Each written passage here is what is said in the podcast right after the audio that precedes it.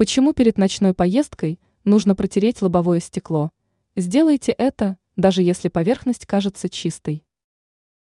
Днем на лобовом стекле автомобиля видны все загрязнения. А вот в темное время суток ситуация меняется. Водитель может заметить на стеклянной поверхности далеко не все разводы и пятна. Уверенный в том, что все в порядке, автомобилист садится за руль и отправляется в ночную поездку. И в подобных обстоятельствах владельца транспортного средства может ждать серьезная опасность. О какой опасности идет речь? Разводы и полоски, которые водитель не заметил на стекле, могут создать серьезные блики. А все из-за включенных фар машин, которые едут по встречной полосе. Такой яркий свет может ослепить человека, управляющего автомобилем.